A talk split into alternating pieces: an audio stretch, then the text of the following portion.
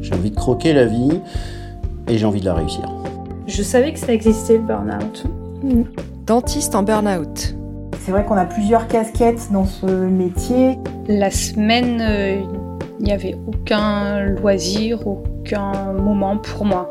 Épisode 1, les prémices. Émotionnellement, déjà, tu t'en peux plus. On sait qu'on a une profession qui n'est pas évidente. Faut pas que je me loupe, hein. j'ai pas, j'ai pas droit à l'erreur. Je suis Florence Echeverry, chirurgien dentiste, journaliste et productrice de ce podcast. Vous allez bientôt découvrir la première série thématique d'entretien avec un dentiste.